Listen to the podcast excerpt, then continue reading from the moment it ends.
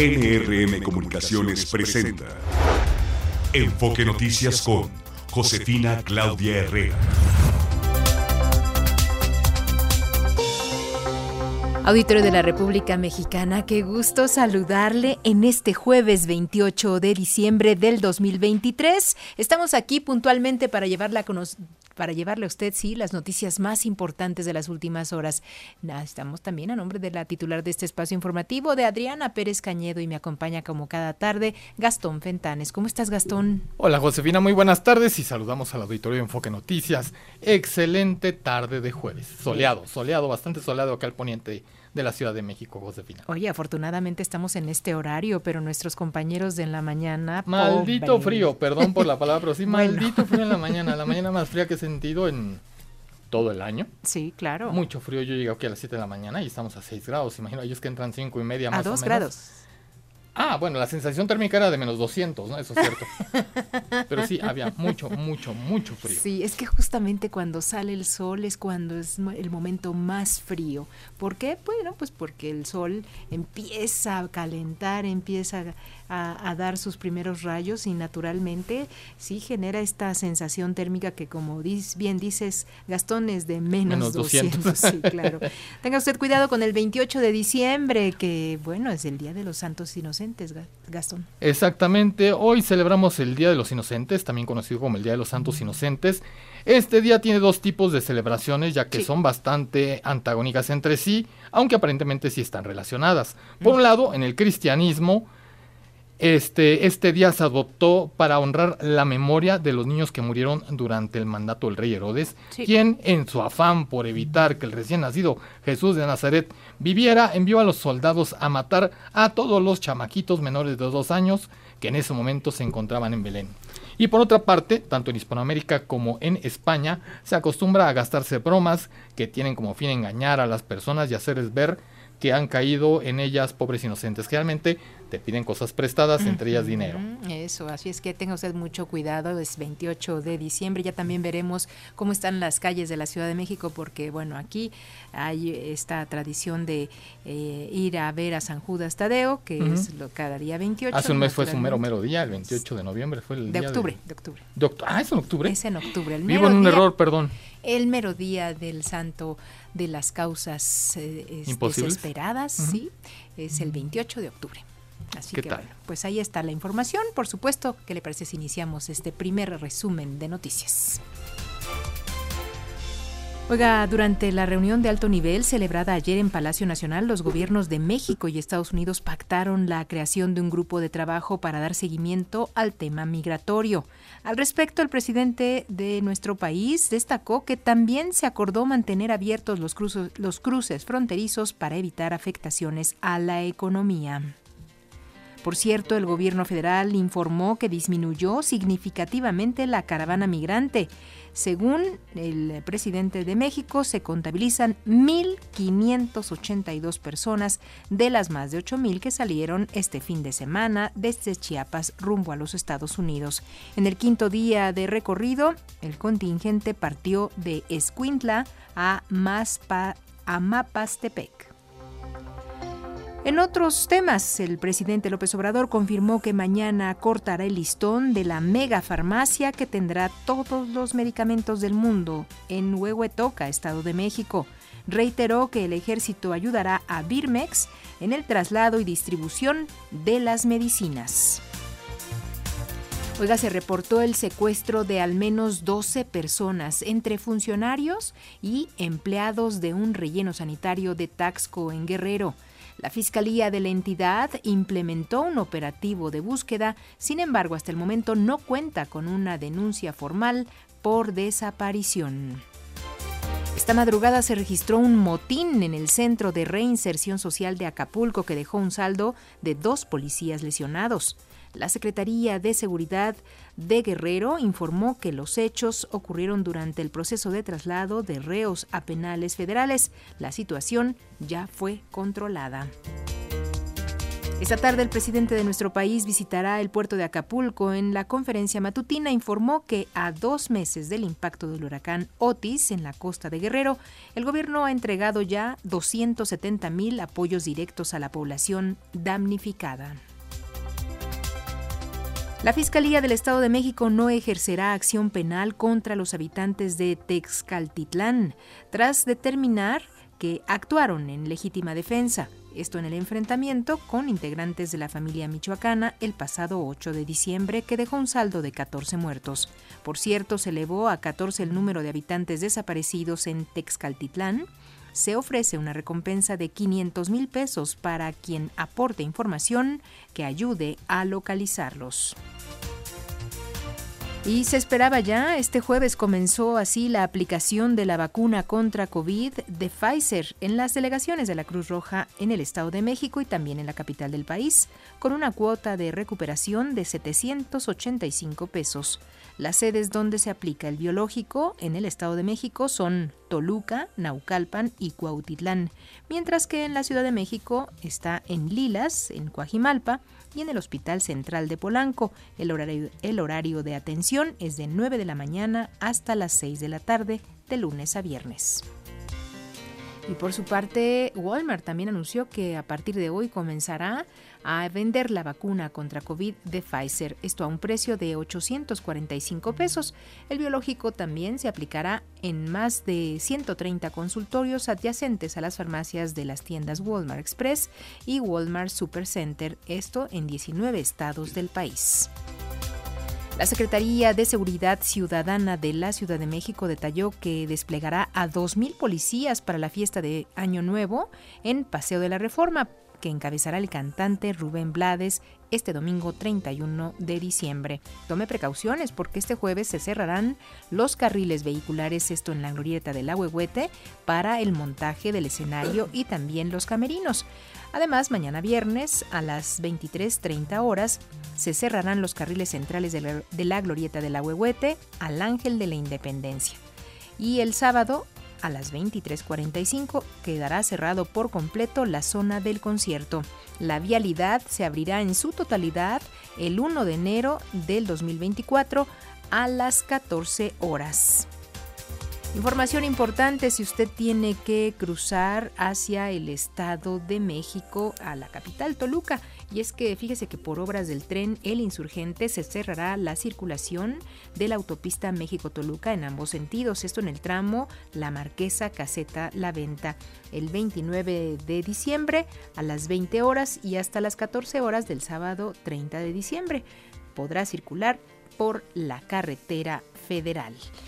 Oiga, también estamos viendo esta información que esperemos no sea una broma de 28 de diciembre porque justo eh, están avisando de que el tren, el tren Maya suspendió operaciones hasta el siguiente año. Esto es porque hubo unos trabajos que tenían que realizar y debido a la, a la preapertura de la nueva ruta Cancún-Palenque, el tren Maya detendrá las operaciones regulares que tenía planeado para este jueves a las 11 de la mañana, también el del 29, 30 y 31 de diciembre, claro, para reanudarse hasta el 1 de enero del 2024.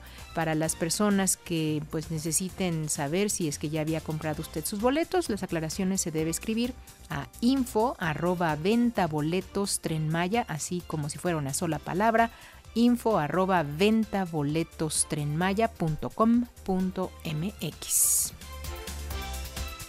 Vamos a la información internacional, es la una de la tarde con nueve minutos. El ejército de Israel incautó medio millón de documentos y más de 65 millones de archivos digitales del grupo palestino Hamas.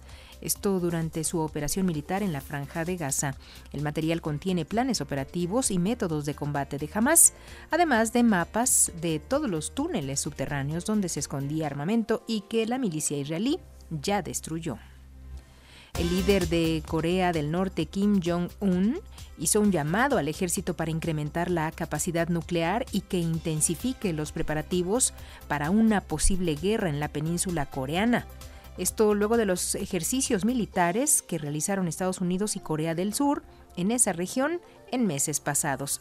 Además, fíjese que Kim Jong-un defendió el derecho norcoreano para ampliar sus cooperaciones estratégicas tras un reciente acercamiento con Pekín y Moscú. Oiga, el portavoz presidencial de Argentina, Manuel Adorni, aclaró que no todas las 41 empresas públicas que figuran en el macroproyecto de ley laboral enviado al Congreso de la Nación serán privatizadas. Destacó que en el caso de Aerolíneas Argentinas la posesión de la empresa aérea se podría entregar a los empleados. El presidente de Guatemala, Alejandro Yamatei, firmó un decreto que garantiza seguridad y vehículos durante cinco años a los 14 ministros de su gobierno, después de que estos entreguen sus cargos el próximo 14 de enero. Cada exfuncionario tendrá a su disposición tres vehículos para garantizar su seguridad. Recordemos que Yamatei entregará el poder el 14 de enero al presidente electo Bernardo Arevalo, quien ha enfrentado eh, un complejo proceso de transición con intentos desde la Fiscalía por desconocer su victoria electoral. Oiga, en Liberia, al menos 40 personas murieron y 83 resultaron lesionadas luego de la explosión de un camión cisterna con gas. El viceministro de Servicios de Salud advirtió que los decesos podrían aumentar por la gravedad de las quemaduras de los heridos. Es la una de la tarde con 11 minutos. ¿Cómo va a estar el clima en las próximas horas, Gastón? Josefina, para este jueves 28 de diciembre, la masa de aire polar del Frente Frío número 20, que cubre gran parte del país, mantendrá el ambiente muy frío, con heladas y bancos de nieve en todo el norte y occidente, además del centro del territorio nacional. Se esperan temperaturas de hasta menos 10 grados en Chihuahua, Durango, Sonora y Zacatecas. Además, se espera que este frente frío número 20 continúe su desplazamiento hacia el sureste y la península de Yucatán, ocasionando lluvias fuertes e intensas en Chiapas, Oaxaca, Tabasco, Veracruz y toda la península de Yucatán. Y para sorpresa de nadie, Josefina continuará el evento norte con rachas de viento de hasta 70 kilómetros por hora en el centro de eh, Veracruz y también hacia el sur. Y se va, eh, se va a desplazar hacia el istmo de Tehuantepec y todo el golfo de Tehuantepec también. Y para que no extrañen el verano, se registrará mucho, mucho calor y temperaturas de hasta 40 grados en las costas de Jalisco, Colima, Michoacán, Guerrero, Oaxaca y Chiapas. Para la Ciudad de México se registra un cielo despejado. Hoy llegaremos hasta los 20 grados y no va a llover. Josefina, aquí al el poniente de la Ciudad de México tenemos 16 grados por el momento. Ahora sí vemos un sol verdaderamente radiante. Que no calienta, pero que estaba radiante. Exactamente, muy, muy brillante. Pues ahí está la información meteorológica también importante para usted. Si es que va a salir en las próximas horas, le mandamos un saludo muy especial. Y por supuesto, vamos a una pausa. Regresamos con más.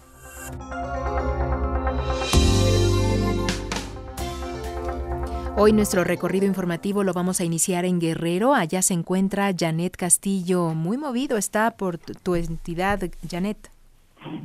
Sí, bastante información se está generando en estos últimos días del año, Josefina Auditorio, y bueno, desafortunadamente con algunas malas noticias en esta, pues, eh, lo que es el municipio de Tasco de Alarcón, es la región norte del estado de Guerrero y en donde pues hay, no hay una denuncia formal ante la Fiscalía de Guerrero por parte de esta desaparición de 12 personas que son entre funcionarios y trabajadores de limpia del municipio de Tasco, pero según la información que tenemos de manera extraoficial es que fueron 12 personas que fueron secuestrados por hombres armados que llegaron a las instalaciones de la unidad de transferencia de desechos sólidos y bueno, pues sometieron ahí al encargado del lugar así como a cuatro trabajadores más, de ellos tres son mujeres. También sujetos armados se llevaron a Anabel Gutiérrez, ella es directora del relleno sanitario, un chofer y cinco pepenadores. Esto fue en Cerro Gordo, en donde se ubica también el relleno sanitario en el municipio de Tasco. Desafortunadamente en la parte, esa parte de, Guerrero, pues se han reportado algunos hechos violentos, incluso el propio pasado 25 de diciembre, pues eh, dejaron los cuerpos de dos maestros en el interior de un auto asesinados y bueno, pues no se sabe más, no se tiene, no se tiene más información de qué pasó con estas personas. Comentarte que bueno, de estos hechos también la Fiscalía de Guerrero emitió un comunicado en el que está señalando que no hay un reporte oficial o un reporte formal pues de esta denuncia de las dos de la desaparición de 12 personas. Sin embargo, ayer recibieron eh, un reporte que en la localidad de Wixtac pues había sujetos armados en un domicilio, cosa que bueno, posteriormente policías ministeriales se apersonaron al lugar, llegó la Guardia Nacional también y verificaron el, el, lugar, sin embargo, pues ahí lo que hicieron pues fue solamente aseguraron algunos automóviles y una motocicleta, todos tenían reporte de, de robo. De eh, pues de aquí derivó que la Fiscalía está realizando o ya abrió una carpeta de investigación por la desaparición de personas y ya se está realizando un operativo de búsqueda y localización de estas personas que te acabo de mencionar que pues están ellos trabajan en lo que es la limpieza del municipio de Tasco. Vamos a estar pendientes porque no tenemos mayores detalles al respecto, es la información que hasta este momento circula aquí en el estado de Guerrero. Y de último momento pues fue también en esta madrugada este motín que se suscitó en el reclusorio del puerto de Acapulco en donde algunos reos estaban siendo trasladados a otros lugares cuando intentaron pues realizar una movilización, hubo disparos y hubo dos policías estatales heridos, no de gravedad. Hasta este momento pues es el saldo que tenemos también sobre esta información que ocurrió esta madrugada aquí en Acapulco. Pues ya se sabe que al presidente no le gustan las malas noticias y menos cuando se da cita por allá en, eh, en Acapulco, ¿no? Va para allá. Efectivamente, cada semana pues prácticamente tenemos aquí al presidente de la República. Desafortunadamente pues no ha hecho ningún recorrido en las colonias que han sido pues damnificadas o familias damnificadas por el huracán. Y pues vamos a esperar en las próximas horas porque fíjate que también está llegando muchísima gente porque estamos viendo en la parte de la zona diamante turistas o que tienen eh, que son dueños de propiedades de la parte de zona diamante que tienen casas habitación y que están, bueno, vinieron a revisar sus viviendas. Eso es. Bueno, pues seguiremos informando, Janet. Muchísimas gracias. Claro que sí, buena tarde. Buena tarde y vamos a seguir con más información. Ahora nos vamos hasta el Estado de México. Allá se encuentra mi compañera Gloria Aguilar. ¿Qué nos tienes, Gloria? Hola, ¿qué tal? Josefina, saludos al auditorio de Enfoque Noticias. Para comentarles que precisamente hoy se cumplen 20 días del enfrentamiento que se dio allá en la comunidad de Tezcapilla, en el, en el municipio de Chimalhuacán. Esto entre los pobladores e integrantes de la familia michoacana. Te comento que el día de ayer, en conferencia de prensa, la gobernadora del Estado de México anunció la estrategia que se va a aplicar, que permita sobre todo eh, mejorar las condiciones para los habitantes de la zona. Lo que dijo tiene que ver con el desarrollo económico, así también como con la seguridad y el regreso a la normalidad de los pobladores de esta localidad. Por su parte, el fiscal regional del Estado de México, eh, José Luis Cervantes, señaló que ya se está trabajando también para poder eh, colaborar con esta, este, esta implementación de la seguridad en la zona. Señaló que de acuerdo a las investigaciones de los ministerios públicos, no hay delito que perseguir, ya que se corroboró que los habitantes de Tezcatilla actuaron en defensa propia. Esto es lo que dijo, escuchemos. Que luego del análisis de los hechos que nos ocupa, donde 10 personas del grupo criminal perdieron la vida y otros más resultaron lesionados en un campo deportivo de la comunidad ya señalada, la Fiscalía General de Justicia del Estado de México advierte que se actualiza la legítima defensa como causa de exclusión penal prevista en el artículo 15, fracción tercera, inciso B, apartado primero del Código Penal vigente en la entidad. En efecto, si bien la concepción tradicional de esta figura no toma en consideración el contexto en el que sucede la agresión, así como la respuesta a ella dada, su análisis debe ser elaborado bajo la perspectiva de grupos que pudieran presentar alguna condición de vulnerabilidad, entendida esta como producto de las particulares condiciones de ubicación geográfica y bueno, te comento que el fiscal del Estado de México corroboró que son 14 personas las que se encuentran privadas de la libertad y no localizadas por parte de familiares y autoridades.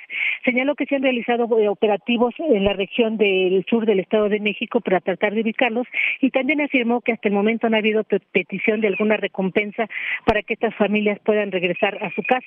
Se trata de la familia, nueve integrantes de una familia, una persona más que se encuentra como no localizada, así como otras cuatro personas de las que corroboró que no están precisamente en la comunidad de Tezcapilla.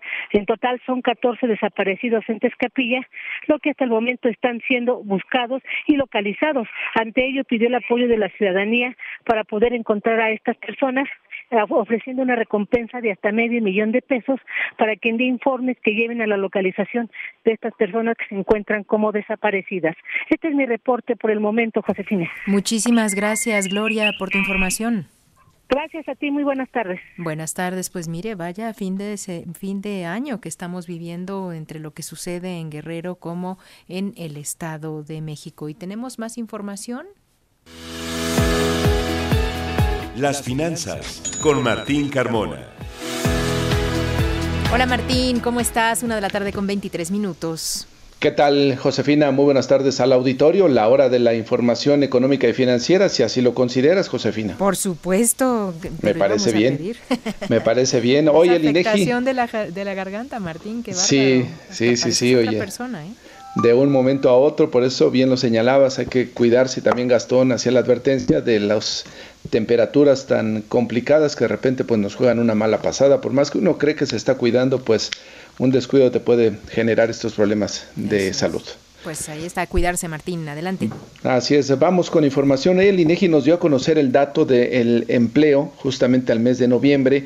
La tasa de desocupación se ubicó en 2.7%.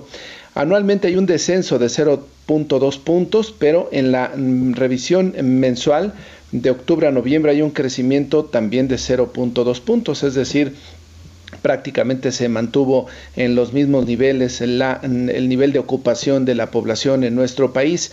Lo que llama la atención es que sí creció también la tasa de informalidad que se ubicó en 54.7% de la población económicamente activa y creció 0.2 puntos porcentuales según los datos del INEGI. Sigue todavía pues habiendo una gran cantidad de mexicanos cerca de 31.8 millones de personas que están en la informalidad, tienen empleo, en algunas ocasiones trabajan más de lo que se les paga, la mayoría de ellos no tiene prestaciones sociales, no tiene acceso a servicios médicos y ese es uno de los grandes pendientes que se tendrán que resolver en los próximos años, eh, cómo los mexicanos puedan tener un empleo que les permita tener los ingresos suficientes justamente para poder cubrir sus necesidades y no pues como se dice por ahí, eh, extender eh, horas de trabajo para poder tener más recursos y cubrir sus necesidades. Estos, reitero, son datos que el INEGI nos dio muy temprano. Y como todos sabemos, en el 2024 viene un proceso electoral muy interesante para México.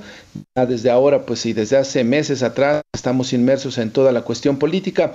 ¿Cómo lo ve el sector privado? Vamos a escuchar a mi compañero Ernesto Gloria, quien nos reproduce opiniones de la Coparmex, también de algunas empresas aseguradoras, de cómo están viendo los negocios para el 2024. ¿Hay incertidumbre o no? Ernesto Gloria, adelante con la información. Buenas tardes.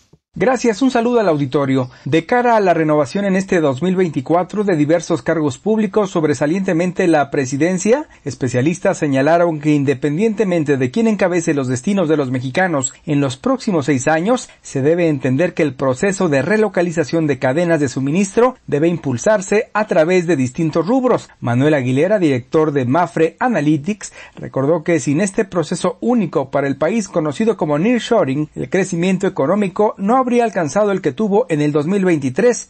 Hacia el futuro señaló que se requieren políticas que estimulen la inversión extranjera. Que es un factor, en mi opinión, es una opinión personal, en contra tiene que ver con las políticas económicas del gobierno, que yo creo que podrían ser de otra naturaleza, reconociendo mejor el papel que tiene la inversión privada para estimular la actividad económica en el país, papel importante que tiene la inversión privada, una política más de estímulo a la inversión extranjera, Hoy lo que tenemos de relocalización de, inversiones es casi independiente de las políticas económicas del gobierno. El especialista dijo que una política más proactiva pudo haber incrementado el potencial de inversión en el país. Por ello señaló que si los mexicanos optan por una continuidad en la forma de gobernar, será importante que los partidos políticos tomen en cuenta estos factores. Esa relocalización que ya nos está beneficiando nos habría beneficiado, nos podría beneficiar mucho más. Entonces, este en particular, este último punto, yo creo que es un punto de reflexión para todos los partidos políticos. El hecho de que un partido político tenga posibilidades de repetir en la presidencia de la República el próximo año no necesariamente quiere decir que las políticas económicas deban ser las mismas. Ojalá haya una reflexión en este sentido y se entienda que una política económica más proactiva, que entienda mejor la importancia de la inversión privada y de las alianzas públicas, público-privadas para ciertos objetivos importantes del país eh, permee en la mente de los políticos y con independencia del resultado electoral tengamos una política económica que beneficie más al desarrollo económico y en última instancia más a la sociedad mexicana. Es la información que les tengo.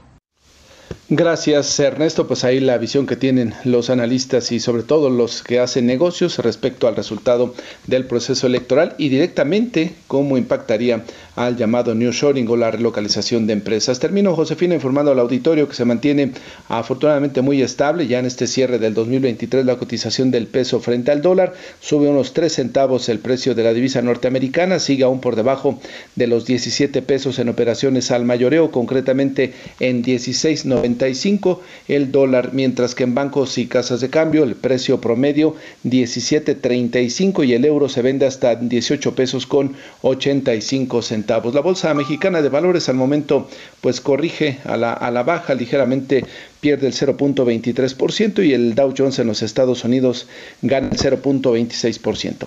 La información económica al momento, Josefina. Muy bien, muchísimas gracias Martín. Gracias y buenas tardes. A cuidarse.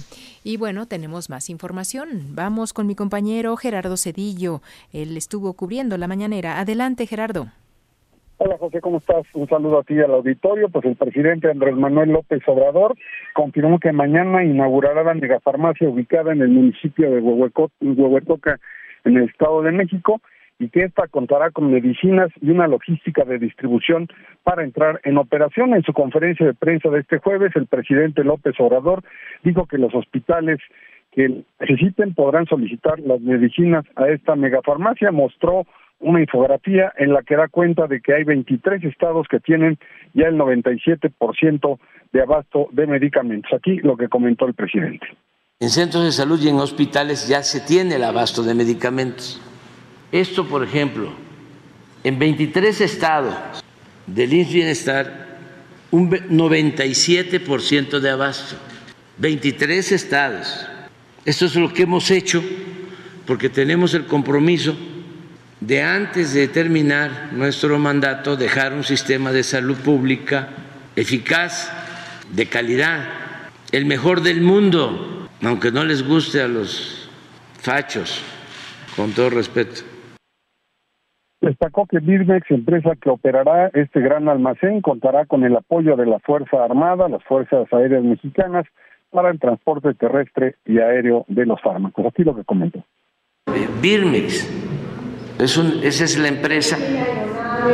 Sí, sí, va a tener, va a tener todo el apoyo de las Fuerzas Armadas con aeronaves de la Fuerza Aérea, transporte terrestre y también aéreo Insistió que mañana mismo contará con medicinas y reprochó que sus detractores y medios afines estén apostando a que no habrá medicamentos y que va a estar vacía.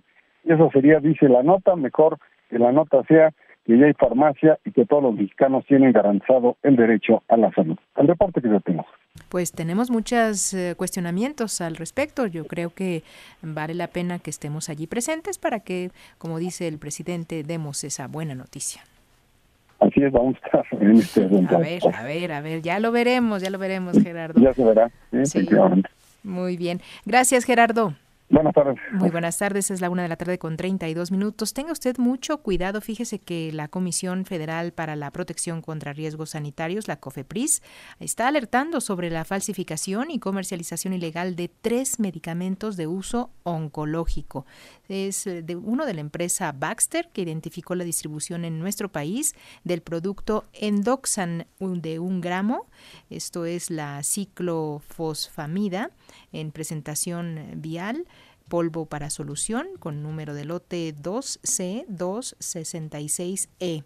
También está por otra parte Eh, Janssen Silag eh, informó de, a esta agencia de regulación que el lote DDP 1255 para el producto Darzalex, pues también en 400, en su presentación de 400 miligramos, eh, tiene un problema. Asimismo, Cofepris está informando de otro lote que tiene con número MBS 2H04 están pues siendo eh, haciendo esta alerta sanitaria porque son eh, han sido falsificados y comercializados lamentablemente de manera ilegal estos medicamentos oncológicos. Toda esta información se la dejamos en nuestro sitio web en Enfoque Noticias y nosotros continuamos con más. Hacemos una pausa, regresamos.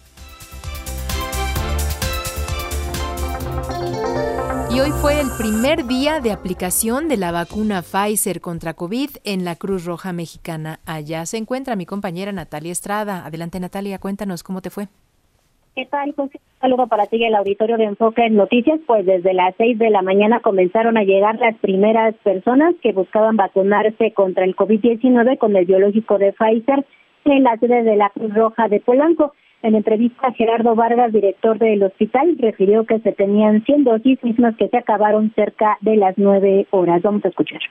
Pues antes de las 9 de la mañana ya se habían terminado los registros para poder surtir eh, o, inocular a los pacientes. Entonces tuvimos más de 150 personas, las cuales se les eh, está proponiendo que tengan un, estén en una lista de espera para que nosotros nos comuniquemos con ellos. Se iniciaron con 100 dosis. Sí hago la aclaración, Naucalpan y Cuautitlán México solamente fueron 50 cada una. ¿Por qué? Porque son 400 las que nos surtieron el laboratorio en esta etapa. Se hizo un pedimento de 2.500 dosis más, que llegarán a partir del 3 de, de enero, pero dentro de esas 2.500 dosis llegarán 500 para grupo de edad entre 5 y 12 años. En entrevista, Claudia, enfermera que acudió junto con su hijo a vacunarse, señaló que no se aplicó la vacuna Abdala debido a su baja protección contra el COVID-19, así lo dijo. Bueno, yo soy enfermera y sabemos que la Pfizer y la Moderna son las mejores vacunas que existen para el COVID. Entonces, en México yo me puse dos de Sinovac y una de AstraZeneca y pues la verdad es que no nosotros cuando nos dio COVID a mi hijo y a mí, la verdad es que nos da muy fuerte. Entonces por eso decidimos, si hay la oportunidad de ponerse la vacuna Pfizer, adelante. ¿Podría usted haberse aplicado Abdala o no le tiene como mm, No, porque el Abdala, el neumólogo que me ve, yo soy asmática, me dijo que el Abdala es este ya es obsoleta. Por otro lado, Julio, quien se vacunó después de cuatro horas de espera, refirió que buscó aplicarse la vacuna Pfizer para que no tenga problemas a la hora de salir del país, así lo dijo. Eh, digo, vi en las redes sociales que iban a aplicar la vacuna aquí, entonces por eso decidí venir acá, porque inclusive las demás farmacias había muchísima gente. Bueno, aquí ya llevo cuatro horas, entonces, pero ya estoy aquí. ¿A qué hora llegaste? Al cuarto para las ocho de la mañana. ¿Y ya había gente? Eh, ya, ya había gente, yo fui el número 85. Entonces, este, de hecho al inicio decían que nada más eran 80, después 85, después que 100 pero bueno, al final sí aceptaron las 100 personas. Oye, ¿y qué decides ponerte Pfizer? ¿No, no te late la, la Abdala, Sputnik, es las que están poniendo eh, Digo, ya me tocó Sputnik eh, al inicio eh, y ahorita quise probar con Pfizer. Me gusta mucho viajar, entonces para salir del país también es mucho ese problema, así es. Por otro lado, Teresa acudió con nueve de sus familiares aquí a la Cruz Roja, comentó que decidieron vacunarse debido a que no cuentan con seguridad social, de lo contrario habrían aceptado ser vacunados con el biológico de Abdala, así no lo explicaron. No, en centros de salud ya, bueno, no pudimos porque, bueno, yo ya no tenía. ¿Ya no qué? Ya no tenía. Ah, ya. Sí, sí, ya no. Solamente alcanzamos, este, bueno, yo, la de la otra, ¿cómo se llama? En la pandemia, Ajá, sí, le dio pues COVID, nos, contagiamos cinco. Ah, Cinco y dos, este, un poco delicados. Las personas que no lograron vacunarse, José Auditorio, tendrán que realizar un registro y personal de la Cruz Roja se comunicará vía telefónica para continuar con el proceso, pero ya con una cita. José, la información que les tengo. Eso hasta la próxima semana nos dices, ¿verdad? Así es, José, nos comentaba el, el personal de la Cruz Roja que pues hasta el 3 de enero estarían recibiendo pues las otras 2.500 dosis que solicitaron a este laboratorio y pues hasta el momento no lograron precisar si el día de mañana podrán tener más eh, pues vacunas para inocular a las personas. Pues por lo pronto hay que esperar y estar en esa lista de espera. Muchísimas gracias, Natalia. Pendientes, buenas tardes. Buenas tardes. Los deportes con Fernando Espinosa. Ya se encuentra aquí Fernando Espinosa. ¿Cómo estás, Fer? Hola, José, ¿cómo estás? Gracias. Buenas tardes a ti, a los amigos de... Ya de- recuperado, ¿eh? Te escuchamos mucho mejor. No, ya, ya, ya es otra cosa. Ya es otra cosa. El moquerío ya se fue. Es- es- aparte, es- es- eso es terrible. Lo que pasa es que está en todos lados hoy, ¿no? Todos lados. Ya escuchaste a Martín Carmona, que bueno, está Sí. muy afectado de la... Hoy, hoy literal sí es Bardín, ¿no? Hoy sí es Bardín. Bardín. Es, es este gripa o te da este COVID o te da el influenza. Influenza. Bueno, De todas maneras Oye, hay que cuidarse. hay que cuidarse siempre. ¿Sabes que han presentado una moneda hoy especial en el Banco Central del Uruguay, allá en Montevideo, que es fantástico, el, el edificio del Banco Central? Eh, una, una moneda conmemorativa por los 50 años. Sí. ¿De qué te imaginas? ¿De qué? De la tragedia de los Andes. Oh, Ujú. y 50 recién iba a años. hacer una película, ¿no? Nos habías 16, dicho, bueno, sí, sí, sí, sí. ¿Y por qué lo vinculo? Bueno, pues meramente porque un equipo de rugby. El rugby en la zona de América del Sur. A ver, centrémonos, es Uruguay, realmente Brasil lo practica muy poquito, pero es Uruguay, Sí. para, eh, Paraguay tiene, pero no, no, no sobresale el rugby. Eh, Uruguay, Argentina y, y Chile lo practican bastante bien. Eh, y bueno, este era un equipo de universidad que iba a Chile y que chocó en los Andes y usted sabe toda la historia, ¿no? 16 sobrevivientes, que aparte ese es el impacto.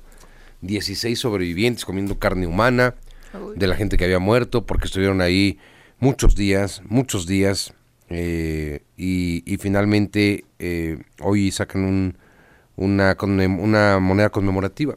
Los 50 años, es un- una historia de vida brutal día a día de cada uno de estos sobrevivientes, ¿no? Muchos ya murieron. Seguro. Muchos ya murieron por edad, por alguna enfermedad, pero esto lo ha sacado hoy el Banco Central del Uruguay. Eh, decirle que ya presentaron al, Toro Fernández, ¿eh? Ya es eh, nuevo integrante de la máquina celeste de Cruz Azul, de Alexis Vega, pues todavía no hay mucho. Imagínense Alexis Vega y Antuna juntos, que se cuide Garibaldi, que se cuide Garibaldi. No entiendo de verdad las planificaciones, ¿eh? Son dos chavos que les gusta el trago, a ver, es que es real. Les gusta el trago, les gusta la fiesta, les gusta, les gusta bailar, les gusta el perreo, son brabones. Eh, son de Barrio Bravo también y, no y tienen mal su si les derecho. gusta la fiesta. No, no tienen nada de malo. el problema es cuando lo combinan con el fútbol. Ah. El problema es cuando hacen cosas que no tienen que hacerlas con el fútbol. ¿Qué pasó con Alexis Vega? Que se llevó con Chicote Calderón, fueron a jugar a Toluca. Y el avión saldría hasta el día siguiente por la mañana, entonces pues hay un hotel de concentración. Y Alexis Vega, eh, con, con otros dos jugadores, Chicote Calderón y otro más, un- uno muy jovencito, pues lo son sacaron, muy nuevo, y llevaron unas chicas al hotel. Mm. Entonces, eso no puede ser. No. Eso no puede ser. Son fiesteros, les gusta el trago. Pero no hay que, alguien que esté vigilando, alguien que esté... Pues tendría que. parte. Ahora, esa es una. La otra es que ya eres mayor de edad, ¿no? Ya eres un adulto. A ver, sí, pero si vemos que las condiciones son... Es un tema latino, riesgo. José, es un tema mexicano de idiosincrasia. Ve al brasileño. Mm. El brasileño, o sea, eh, Romario llegó a jugar con alcoholes. Romario llegó a jugar borracho. No. Y jugaban muy bien. Ronaldo, Romario, Ronaldo Nazario también le gustaba mucho la fiesta. Este, ve lo que pasó con Dani Alves, es una desgracia. Son fiesteros. Y es muy latino esto. No todos. Bueno, vamos a escuchar al Toro Fernández, uruguayo, delantero, viene de Pumas, pagaron 6 millones de dólares en Cruz Azul por, por Fernández a Pumas y ya es nuevo integrante, lo ha presentado en redes sociales el Cruz Azul. Sí, la verdad que lo hablé con la familia y la verdad que sí, es un paso muy, muy grande y nada, es contento por el nuevo desafío. La trayectoria del club, digamos, el- el- la historia que tiene, este, la verdad que es una historia muy linda y nada, este, vengo a, a dar lo mejor para que el club esté lo más alto posible. Eh, tranquilo, la verdad, este, ayudando, tratando de ayudar al equipo y nada, si los goles llegan, bienvenido sea. Eh, no sé, no sabría decírtelo, este, vamos a ver, todavía tengo que llegar al club y ver qué, es lo que me encuentro, pero la verdad que estoy tranquilo y esperando nomás. Bueno, le gusta la historia del club. A ver, a ver, Toro de Cruz Azul. en los últimos años, la historia moderna. Uf. Bueno, gracias José, los deportes son 72 días, ¿verdad? 72 días. Los sobrevivientes de los Andes. Sí, sí, sí, la historia se cumplieron ya 51 años, de hecho, porque fue el 13 de, Sí, de sí, sí. octubre. Esto fue por los 50 años hoy, pero ya se cumplieron. Sí, fue en 1972. Exacto, exacto. Gracias José, Dios Gastón. Adiós. Y hasta mañana a todos. Hasta mañana. Es la una de la tarde con 45 minutos y nos vamos hasta Chiapas. Allá se encuentra mi compañero Eden Gómez. Cuéntanos, Eden, cómo va esta caravana éxodo de la pobreza. ¿Qué tal, Josefina? Muy buenas tardes, un gusto saludarte desde Chiapas, informarte sobre pues esta caravana que se ha denominado, como muy bien lo refieres, como el éxodo de la pobreza, que sigue su caminar por la carretera costera en la entidad. En este jueves han partido de Villa Comaltitlán a la localidad de Mapastepec, lo que representa un caminar de poco más de 15 kilómetros, por lo que de manera general, Josefina, desde el pasado domingo 24 de diciembre, han transitado un aproximado de entre 70 y 80 kilómetros desde el municipio de Tapachula, recordando que pues en plena Navidad partieron de esta localidad. Será en el municipio de Mapastepec donde se resguardarán, afirman ellos, en los próximos días para definir cuál será el actuar para esta caravana que está conformada actualmente por poco más de seis mil migrantes de aproximadamente 24 nacionalidades, considerando el encuentro que se tuvo pues por autoridades mexicanas y de Estados Unidos que esperarían los resolutivos y con esto definir si existe o no atención hacia estos migrantes.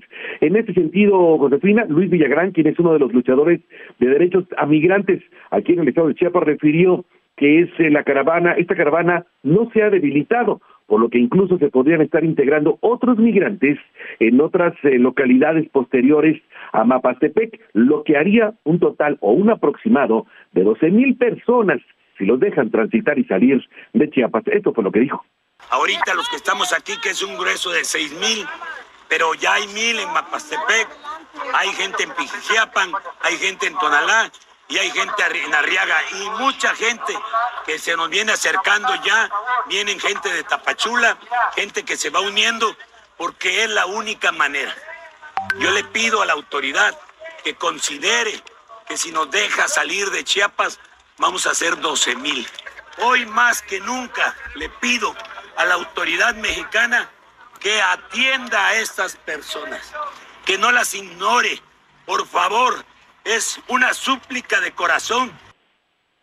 Josefina, es de mencionar que esta caravana ha tenido que lidiar con diversas circunstancias, principalmente climatológicas, calores que superan hasta los 40 grados, sobre todo en los tramos carreteros, lluvia, por mencionarte algunos también.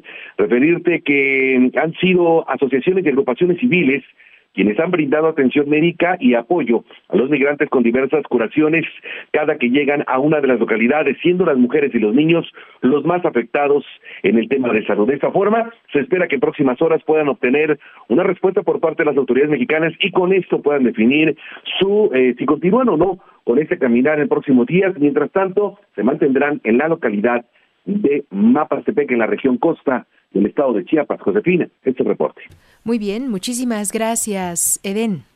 Gracias, buenas tardes. Muy buenas tardes. Tenemos más información. Es la una de la tarde con 47 minutos y nos vamos hasta Coahuila. Ya se encuentra mi compañera Jessica Rosales y es que fíjese que ya localizaron a dos cuerpos atrapados en la mina El Pinabete. Adelante, Jessica. Jessica. Jessica la una, Jessica las dos, Jessica las tres. Parece que no nos escucha Jessica. ¿Ahí está? No está. Bueno, mientras que eh, recuperamos a nuestra compañera en Coahuila, le doy a conocer que hemos estado haciendo un, eh, pues, eh, digamos, una prueba de cuántos kilómetros haremos hasta lo que será, pues, donde estará la, ubicada la superfarmacia en Huehuetoca, Gastón. Así es, Josefina, aún sin saber exactamente en qué parte de Huehuetoca se va a instalar esta. Pero si esta fuéramos al farmacia, no- centro. No, tenemos la, la dirección dirección. exacta. Hicimos un cálculo del Zócalo de la Ciudad de México hasta el centro de Huehuetoca. Y son 71 kilómetros los que hay Sí. de distancia entre el centro de México y el centro de Huehuetoca. Esto en un día como hoy, sin tránsito, te va a tocar hacer eh, entre una, una hora 45 una hora 50 Bien. de, de tiempo. Pero bueno, en un día como hoy. En la distancia entre Huehuetoca y el Aeropuerto Internacional Felipe Ángeles es de 32 kilómetros. Ah. Pareciera que la logística no está, no está tan perdida. Claro, sobre todo porque se supone que esta superfarmacia va a tener todos los medicamentos y va a tener que estar saliendo estos medicamentos a cualquier punto de la República. Exactamente. El, el, el problema principal que existe es el camino que une a, a, Huehuetoca con el. Aeropuerto Internacional Felipe Ángeles, que no se ve moderno, necesitaría algún tipo de mo- modernización, Claro. para que, por, porque pese a tener 32 kilómetros, la distancia es entre 40 y 50 minutos. Ya, pues es que Es- es, está pesado. Mm, Y para no haber tránsito, o sea, me parece que no son unas calles, unas grandes avenidas, ¿no? Claro, claro. Pues ahí está la información. Por supuesto, es un ejercicio que hicimos aquí en, en Enfoque Noticias. Y regresamos contigo, Jessica Rosales. Cuéntanos. ¿Qué tal, Josefina? Muy buenas tardes. Pues para informarte que la Fiscalía General del Estado de Coahuila pues da a conocer ya de la localización de dos cuerpos de los 10 que eh, pertenecen al grupo de mineros que quedaron atrapados tras el accidente ocurrido desde el mes de agosto del año 2022 en la mina El Pinabete, luego de que se inundó este pozo de carbón de tiro vertical.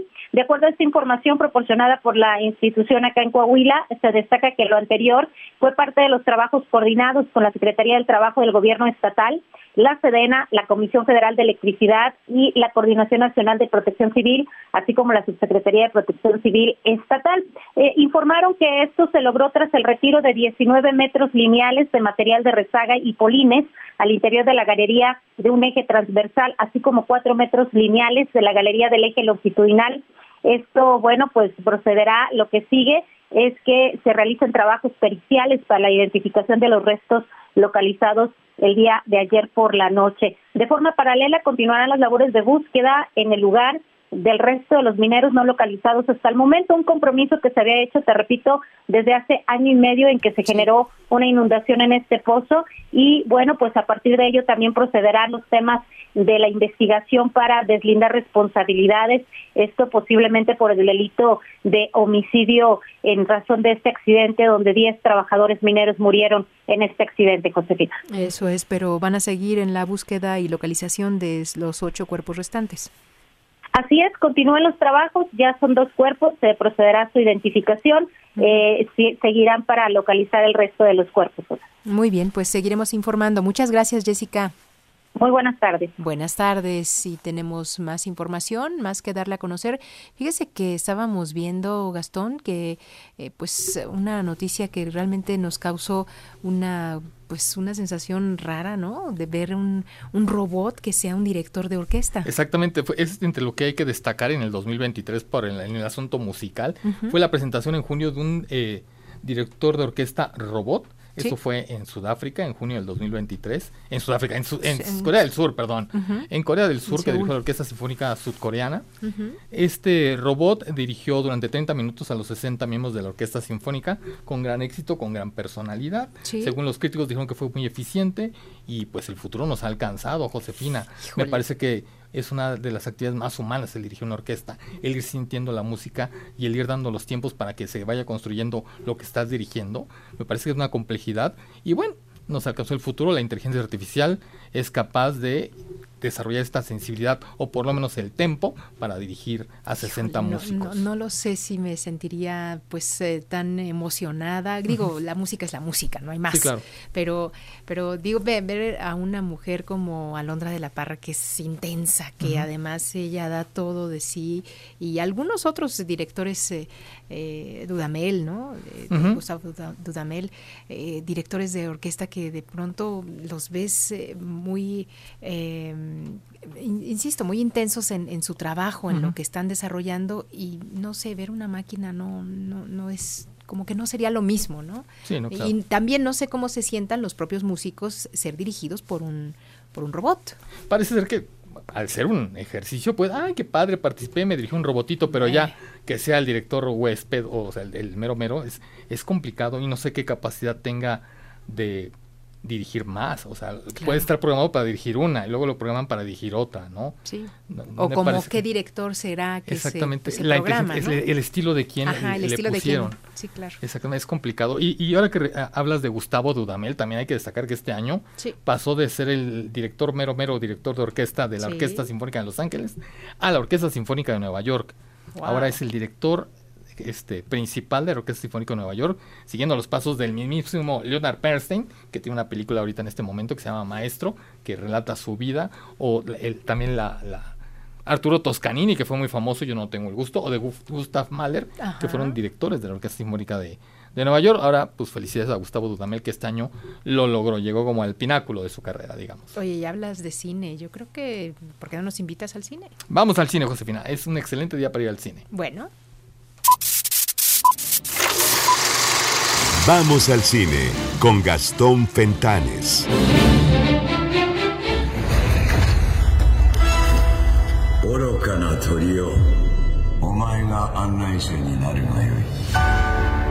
Josefina, amigos de Enfoque Noticias, vamos al cine a ver la película El Niño y la Garza. Cinta escrita y dirigida por el destacado realizador japonés y maestro del anime Hayao Miyazaki. El niño y la garza está inspirada en la novela de 1937 Cómo vives de Yoshino Gensaburo. La cinta nos ubica en 1943 durante la Segunda Guerra Mundial en Tokio y nos cuenta la historia de Maito Maki, un chamaco de 12 años que se encuentra devastado por la muerte de su madre luego de un terrible bombardeo. La historia da un vuelco cuando Maito se ve obligado a mudarse al campo junto con su padre, en donde tendrá que enfrentar el nuevo matrimonio de este con la hermana de su difunta madre. Mientras Maito lucha con los sentimientos encontrados por el matrimonio de su padre, el duelo por la muerte de su madre y el bullying que le hacen en la escuela, hace su aparición una espeluznante garza parlante que le asegura a Maito que su madre aún está con vida. Maito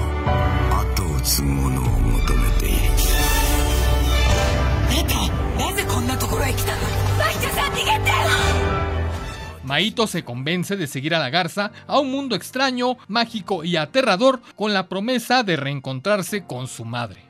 El niño y la garza es una excepcional película animada que tiene una excelente manufactura, todo bajo la batuta de uno de los mejores directores japoneses de este siglo, que le da vida a un excelente guion que conjuga la fantasía con un drama existencial, contándonos una aventura íntima que mezcla efectivamente la emoción con el terror, la amenaza con la belleza y que parte de una realidad emproblemada para llegar a un mundo fantástico, extraño, amenazante, que resulta el vehículo perfecto para que Maito pueda aprender con el vacío que le ha dejado la muerte de su madre y al mismo tiempo valorar el amor que hay en cada instante de la vida.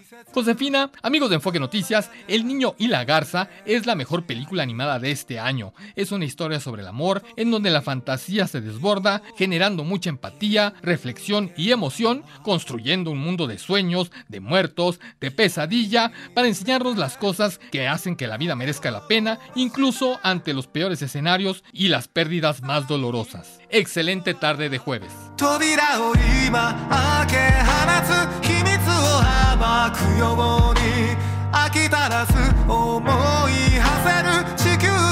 Y también, qué buena la música, ¿no? El, tema musical suena muy, muy bonito. Las, películas de Hayao Miyazaki gente están muy bien musicalizadas, pero este en especial tiene este tema musical principal muy bonito, muy bonito. Bien. Oye, estábamos viendo una información que llega desde Texas, en los Estados Unidos. Parece que hubo un accidente con un con un robot, digo, por ahí pusieron en el titular que atacó, ¿no? Robot ataca empleado en la fábrica de Tesla. En realidad lo que estaban haciendo estaban eh, dándole mantenimiento a una serie de brazos mecánicos que se están encargados de transportar eh, láminas de aluminio que construían los coches. Entonces, por algún error humano, como siempre, uno de los eh, de las máquinas no fue apagada totalmente, o sea, no se apagó. Entonces, pues siguió trabajando. Entonces, mientras los trabajadores estaban ahí, el brazo mecánico siguiendo haciendo su trabajo, agarró uno por la espalda y lo aventó. Pero imagínate qué susto, ¿no? Sobre todo cuando ves que un robot te está eh, sosteniendo, pues no debe ser cosa sí, con, la, con la paranoia que ahí me está atacando. no, no, realmente la pobre máquina estaba haciendo su trabajo, no sabía, no tenía por qué saber que había un humano ahí, sino el, humano le tiene que decir apágate y se apaga. Claro, hay que apagarlo. Oye, nada más informarle antes de que nos vayamos eh, de esta emisión, eh, decirle que más de 5.600 efectivos militares de Venezuela están participando desde este jueves en ejercicios militares ordenados por el presidente Nicolás Maduro. Esto como respuesta a la provocación y amenaza, dice, del Reino Unido que envió un buque de guerra a Guyana en medio de lo que es la pugna territorial pues esta pugna centenaria. Así que bueno, las cosas no se están poniendo bien por allá en América del Sur. Con esto le decimos a usted muchísimas gracias por su atención, su sintonía y su preferencia. Claro, le invitamos a quedarse, señor, señora, a este resumen que estamos haciendo, que estamos eh, reencontrando toda esta información que parece como si no hubiera sucedido nada en ese 2023 y vaya. Pasó de todo. Pues pendientes, hoy es el tercer trimestre, eh, no se lo pierda, está muy, muy bueno, muy bueno. Bueno, pues adelante la información.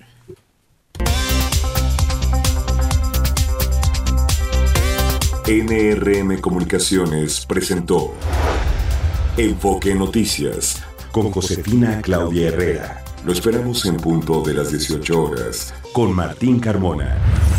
Claridad en información.